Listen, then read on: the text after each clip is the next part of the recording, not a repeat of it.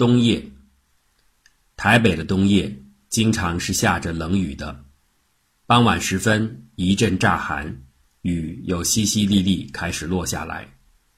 温州街那些巷子里早已冒起寸把厚的积水来。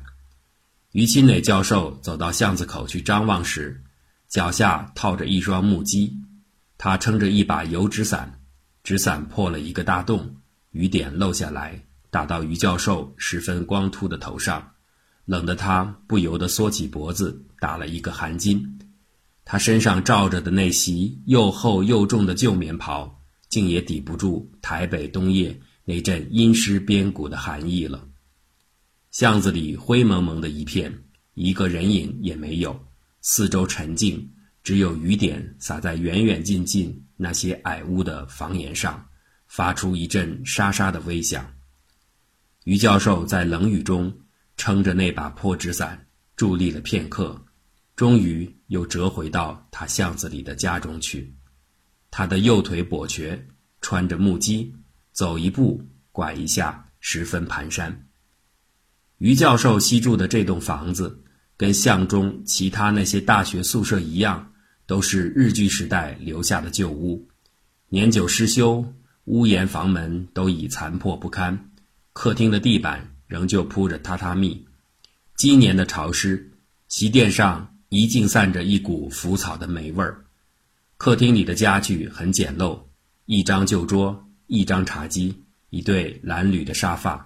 破的肚子通通露出了棉絮来，桌上、椅上、榻榻米上，七横八竖堆满了一本本旧洋装书，有的脱了线，有的发了毛，许多本却脱落得身首异处，还有几本租来的牛皮纸封面武侠小说也掺杂其中。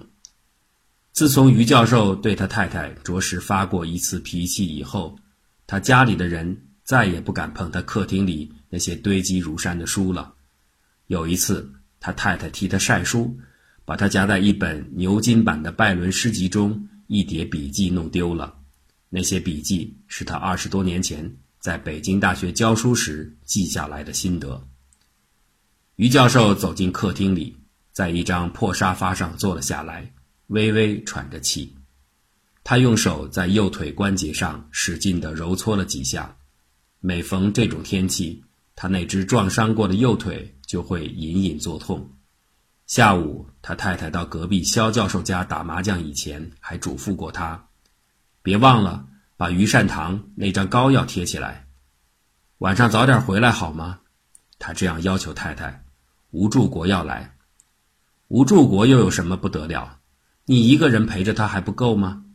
他太太用手绢子包起一扎钞票，说着便走出大门去了。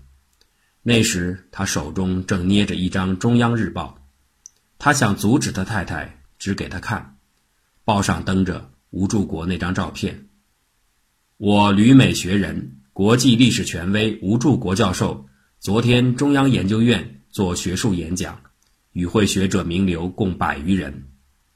可是他太太老早三脚两步的跑到隔壁去了，隔壁肖太太二四六的牌局。他太太从未缺席过，他一讲他，他便封住他的嘴，别捣蛋，老头子，我去赢个百八块钱儿，买只鸡来炖给你吃。他对他太太又不能经济封锁，因为他太太总是赢的，自己有私房钱。他跟他太太商量，想接吴柱国到家里来吃顿便饭，一开口就让太太否决了。他目送着他太太那肥胖硕大的背影，突然想起了一阵无可奈何的惆怅。要是雅欣还在，晚上他一定会亲自下厨，做出一桌子吴柱国爱吃的菜来替他接风了。那次在北平替吴柱国饯行，吴柱国吃得酒酣耳热，对雅欣说：“雅欣，明年回国再来吃你做的挂炉烤鸭。”哪晓得。吴柱国一出国便是二十年。那天在松山机场见到他，许多政府官员、报社记者，还有一大群闲人，把吴柱国围得水泄不通。他自己却被人群屏在外面，连跟柱国打招呼的机会都没有。那天，吴柱国穿着一件黑呢大衣，戴着一副银丝边眼镜，一头头发白得雪亮。他手上持着烟斗，从容不迫，应对那些记者的访问。他那份循循儒雅，那份令人肃然起敬的学者风范，好像随着岁月变得愈更醇厚了一般。后来，还是吴柱国在人群中发现了他，才挤过来，执着他的手。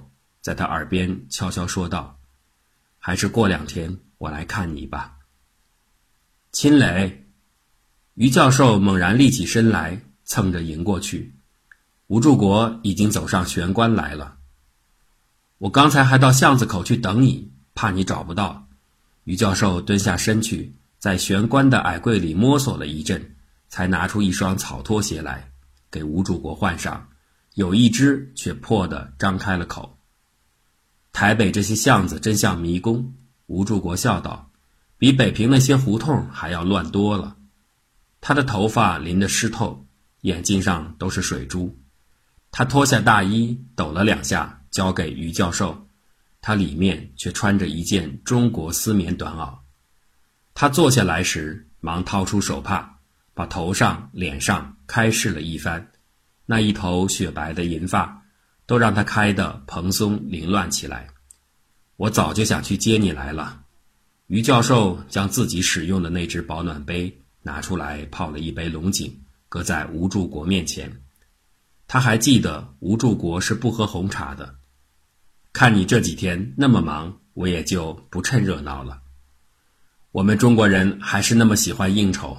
吴柱国摇着头笑道：“这几天天天有人请吃酒席。”十几道、十几道的菜，你再住下来，恐怕你的老胃病又要吃翻了呢。于教授在吴柱国对面坐下来，笑道：“可不是，我已经吃不消了。今晚邵子琪请客，我根本没有下注。邵子琪告诉我，他也有好几年没见到你了。你们两个人。”吴柱国望着于教授，于教授摸了摸他光秃的头。轻轻吁了一口气，笑道：“他正在做官，又是个盲人，我们见了面也没什么话说。我又不会讲客套，何况对他呢？所以还是不见面的好。你是记得的，我们当年参加励志社，头一条誓言是什么？”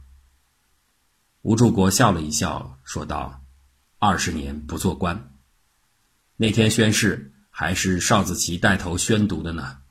当然，当然。”二十年的期限早已经过了，于教授和吴柱国同时都笑了起来。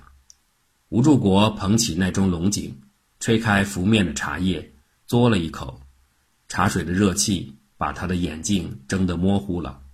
他除了眼镜，一面擦着，一面曲起眼睛，若有所思地叹了一口气，说道：“这次回来，励志社的老朋友多半都不在了。”贾医生是上个月去世的，于教授答道：“他的结局很悲惨，我在国外报上看到了，登的并不清楚。很悲惨的。”于教授又喃喃地加了一句：“他去世的前一天，我还在学校看到他，他的脖子硬了，嘴巴也歪了。上半年他摔过一跤，摔破了血管。我看见他气色很不好，劝他回家休息。”他只苦笑了一下，我知道他的环境困得厉害，太太又病在医院里。那晚他还去接夜课，到了学校门口，一跤跌在阴沟里，就完了。于教授摊开双手，干笑了一声，就这么完了。真是的，吴柱国含糊的应道：“我仿佛听说陆冲也亡故了，你在外国大概知道的清楚些。”陆冲的结局我早料到了，吴柱国叹道：“共产党反右运动，北大学生清算陆冲，说他那本《中国哲学史》为孔教作娼，要他写悔过书认错。陆冲的性格还受得了，当场就在北大跳了楼。好，好！”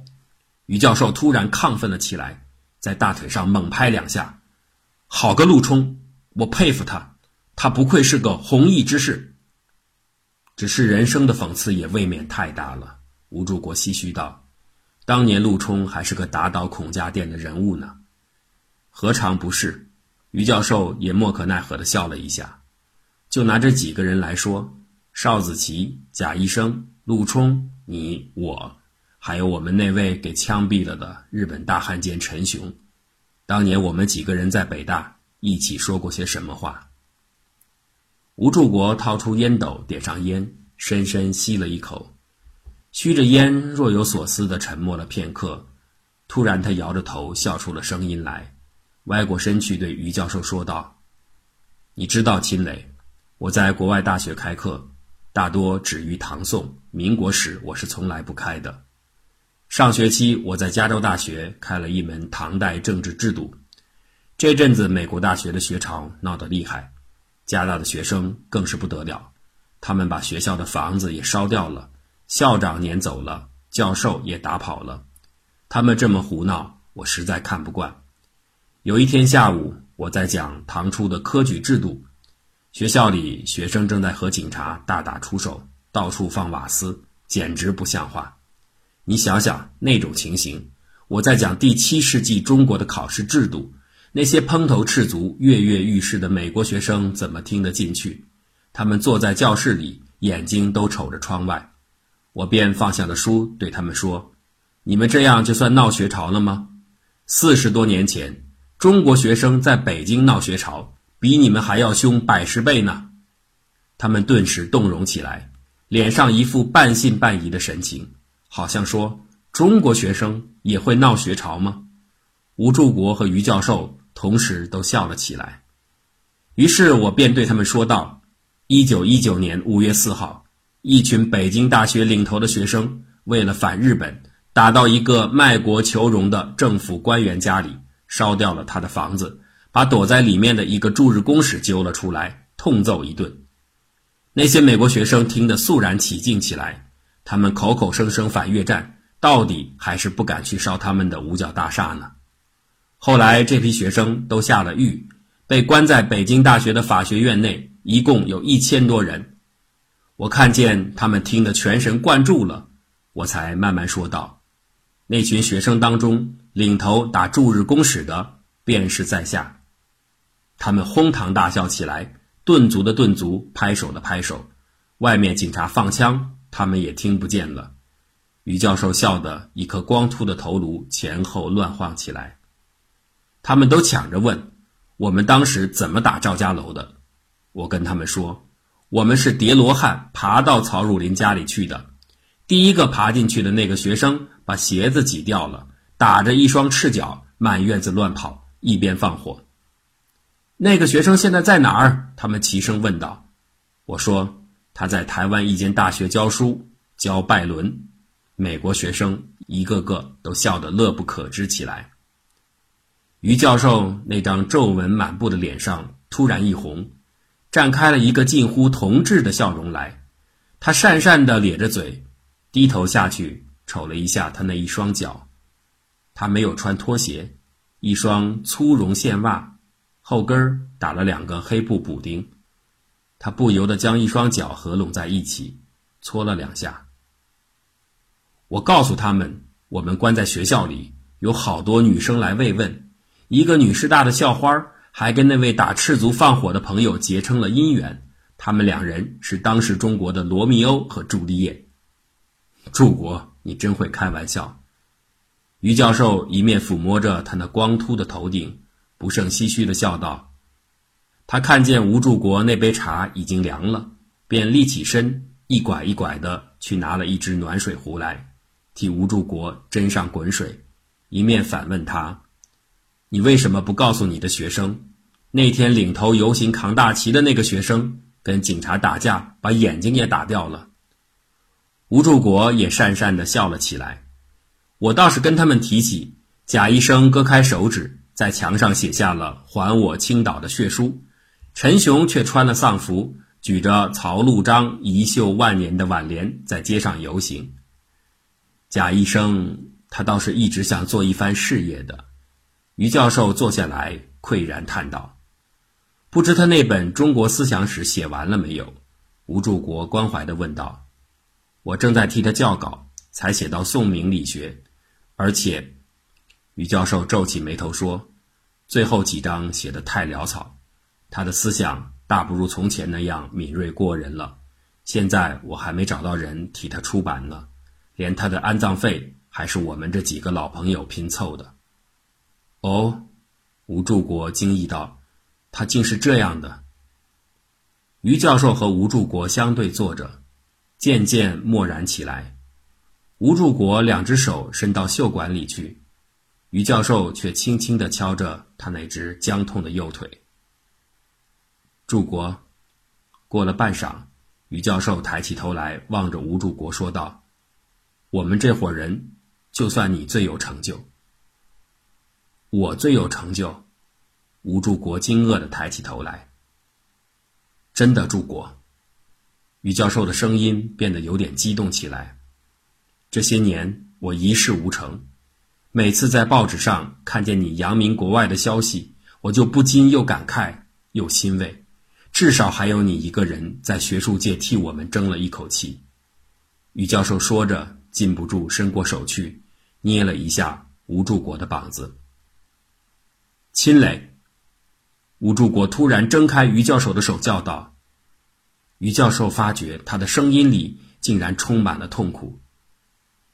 你这样说，更是叫我无地自容了。”柱国，于教授缩回手，喃喃的唤道：“秦磊，我告诉你一件事儿，你就懂得这些年我在国外的心情了。”吴柱国把烟斗搁在茶几上。卸下了他那副银丝边眼镜，用手捏了一捏紧皱的眉心。这些年我都是在世界各地演讲、开会度过去的，看起来热闹得很。上年东方历史学会在旧金山开会，我参加的那一组有一个哈佛大学刚毕业的美国学生，宣读他一篇论文，题目是“五四运动的重新估价”。那个小伙子一上来便把五四批判得体无完肤，然后振振有词地结论道：“这批狂热的中国知识青年，在一阵反传统、打倒偶像的运动中，将在中国实行了两千多年的统治彻底推翻。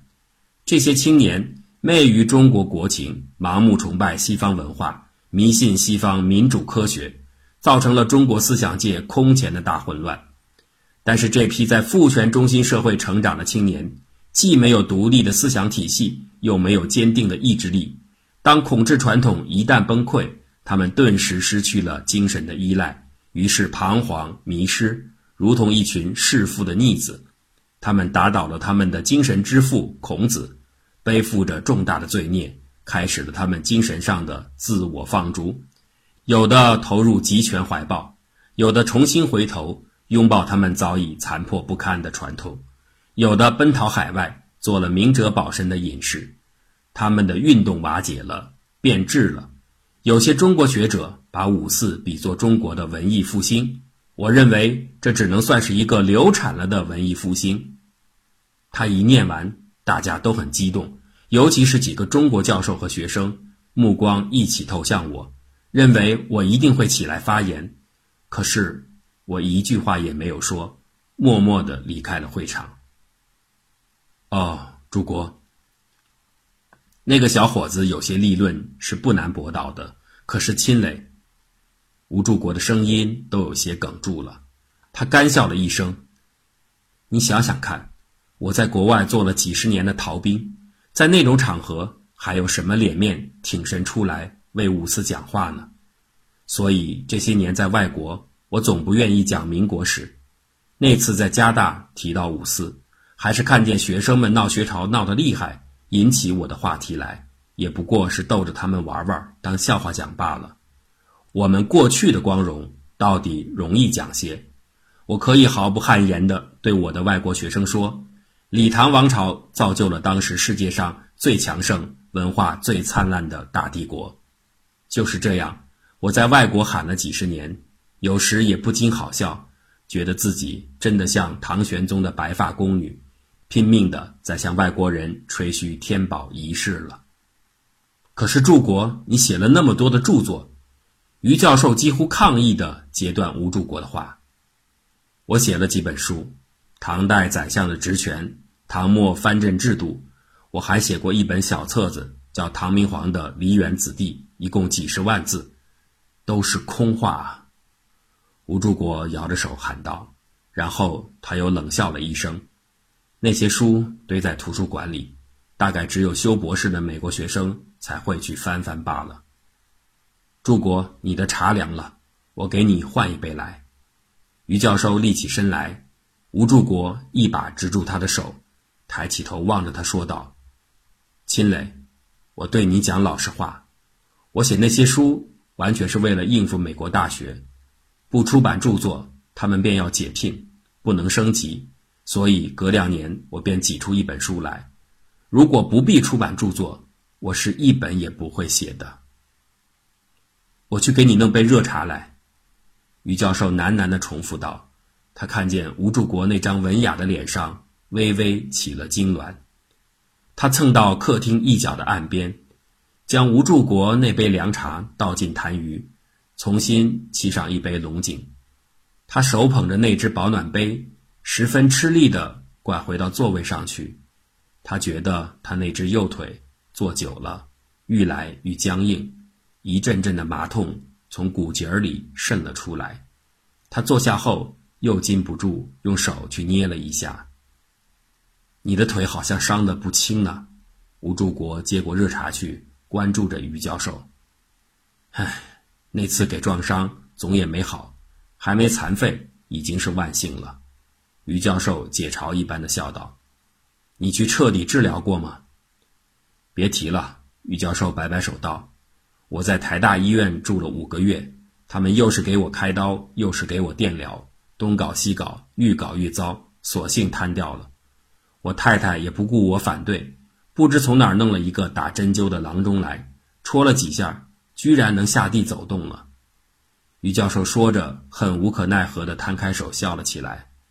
我看我们中国人的毛病也特是古怪些，有的时候洋法子未必奏效，还得弄贴土药秘方来治一治，像打金针乱戳一下，兴许还戳中了机关。说着，吴柱国也跟着摇了摇头，无奈地笑了起来。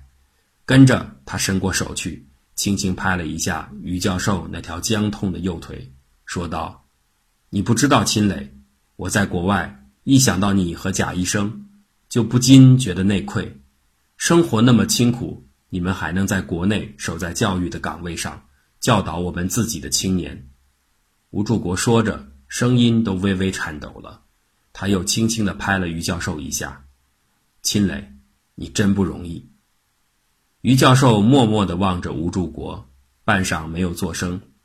他搔了一搔那光秃的头顶，笑道：“现在我教的都是女学生，上学期一个男生也没有了。你教浪漫文学，女孩子自然是喜欢的。”吴柱国笑着替于教授解说道：“有一个女生问我。”拜伦真的那样漂亮吗？我告诉他，拜伦是个跛子，恐怕跛的比我还要厉害呢。那个女孩子顿时一脸痛苦不堪的样子，我只得安慰她说：“拜伦的脸蛋儿还是十分英俊的。”于教授和吴柱国同时笑了起来。上学期大考，我出了一个题目，要他们论拜伦的浪漫精神。有一个女孩子写下了一大堆拜伦情妇的名字。连她的妹妹也写上去了，哼，教女学生也真是很有意思。吴柱国笑得低下头去。你译的那本拜伦诗集在这里一定很畅销了。拜伦诗集我还没有译完。哦，其实只是还差最后几章。这七八年我没译过一个字，就是把拜伦译出来，恐怕现在也不会有多少人看了。于教授颇为落寞地叹了一口气。定定地注视着吴柱国，柱国，这些年我并没有你想象那样，并没有想守住岗位。这些年我一直在设法出国。亲磊，你，我不但想出国，而且还用尽了手段去争取机会。每一年我一打听到我们文学院有外国赠送的奖金，我总是抢先去申请。前五年我好不容易挣到了哈佛大学给的福特奖金。去研究两年，每年有九千多美元，出国手续全都办妥了。那天我到美国领事馆去领签证，领事还跟我握手祝贺。哪晓得一出领事馆的门口，一个台大学生骑着一辆机器脚踏车过来，一撞就把我的腿撞断了。哎，秦磊，吴柱国暧昧的叹道：“我病在医院里，应该马上宣布放弃那项奖金的，可是我没有。我写信给哈佛，说我的腿只是受了外伤，治愈之后马上就去。我在医院里躺了五个月，哈佛便取消了那项奖金。要是我早点让出来。”也许贾医生就得到了。贾医生，吴柱国惊叹道：“贾医生也申请了，所以他过世，我特别难过，觉得对不起他。要是他得到了那项奖金，到美国去，也许就不会病死了。他过世，我到处奔走，替他去筹措治丧费和抚恤金。他太太也病得很厉害，我写信给邵子琪，邵子琪派了一个人。”只送了一千块台币来。唉，嗯，吴柱国连声叹道。可是柱国，于教授悄然望着吴柱国，我自己实在也很需要那笔奖金。雅欣去世的时候，我的两个儿子都很小，雅欣临终要我答应，一定抚养他们成人，给他们受最好的教育。我的大儿子出国学工程，没有申请到奖学金，我替他筹了一笔钱。数目相当可观，我还了好几年都还不清，所以我当时想，要是我得到那笔奖金，在国外省用一点，就可以偿清我的债务了。没想到，于教授耸耸肩膀，干笑了两声。吴柱国举起手来，想说什么，可是他的嘴唇动了一下，又默然了。过了片刻，他才强笑道：“雅欣，她真是一个叫人怀念的女人。”窗外的雨声飒飒嗦嗦，越来越大了，寒气不住地从门隙窗缝里钻了进来。一阵大门开合的声音，一个青年男人从玄关走了上来。青年的身材修长，穿着一件深蓝的塑胶雨衣，一头墨浓的头发洒满了雨珠。他手中捧着一大叠书本，含笑点头，便要往住房中走去。俊彦。你来见见吴伯伯，于教授叫住那个青年。吴柱国朝着那个眉目异常英爽的青年打量了一下，不由得笑出声来。亲磊，你们两父子怎么？吴柱国朝着俊彦又指了一下，笑道：“俊彦，要是我到你家先看到你，一定还以为你父亲返老还童了呢。亲磊，你在北大的时候就是俊彦这个样子。”说着，三个人都笑了起来。吴伯伯在加大教书，你不是想到加大去念书吗？可以向吴伯伯请教请教。于教授对儿子说道：“吴伯伯，加大物理系容易申请奖学金吗？”君彦很感兴趣地问道。这个，吴柱国迟疑了一下，我不太清楚。不过加大理工科的奖学金比文法科多多了。我听说加大物理系做一个实验，常常要花上几十万美金呢。俊彦年轻的脸上现出一副惊羡的神情。美国实在是个富强的国家，吴柱国叹道。俊彦立了一会儿，就告退了。于教授望着儿子的背影，悄声说道：“现在男孩子都想到国外去学理工，这也是大势所趋嘛。”吴柱国应道。从前我们不是拼命提倡赛先生吗？现在赛先生差点把我们的饭碗都抢跑了。于教授说着，跟吴柱国两人都苦笑了起来。于教授立起身，又要去替吴柱国侦查。吴柱国忙止住他，也站了起来，说道：“明天一早我还要到政治大学去演讲，我还是早点回去休息吧。”说着，他沉吟了一下：“后天我便要飞西德。”去参加一个汉学会议，你不要来送我了，我这就算告辞了吧。于教授把吴柱国的大衣取来给他，有点歉然地说道：“真是的，你回来一趟，连便饭也没有请你来吃。我现在这位太太。”于教授尴尬地笑了一下：“嫂夫人哪儿去了？我还忘了问你，吴柱国马上接口道：“他在隔壁。”于教授有点扭捏起来，哼，在打麻将。哦，那么你就替我问候一下吧。吴柱国说着，便走向了大门。于教授仍旧套上他的木屐，撑起那把破油纸伞，跟了出去。不要出来了，你走路又不方便。吴柱国止住于教授：“你没戴帽子，我送你一程。”于教授把那把破纸伞遮住了吴柱国的头顶，一只手揽在他的肩上，两个人向巷口走了出去。巷子里一片漆黑，雨点无边无尽地飘洒着。于教授和吴柱国两人依在一起，踏着巷子里的积水，一步一步，迟缓、蹒跚、蹭蹬着。快到巷口的时候，吴柱国悠悠地说道。金磊，再过一阵子，也许我也要回国来了。你要回来？还有一年我就退休了，是吗？我现在一个人在那边，影分不在了，饮食很不方便，胃病常常发作，而且我也没有儿女。呃，我看南港那一带还很幽静，中央研究院又在那里。南港住家是不错的。雨点从纸伞的破洞漏了下来，打在于教授和吴柱国的脸上，两人都冷得缩起了脖子。一辆计程车驶到巷口，于教授马上举手截下。计程车司机打开了门，于教授伸出手去跟吴柱国握手道别。他执住吴柱国的手，突然声音颤颤巍巍地说道：“柱国。”有一件事，我一直不好意思向你开口。嗯，你可不可以替我推荐一下，美国有什么大学要请人教书？我还是想出去教一两年。可是，恐怕他们不会请中国人教英国文学呀。当然，当然。于教授咳了一下，干笑道：“我不会到美国去教拜伦。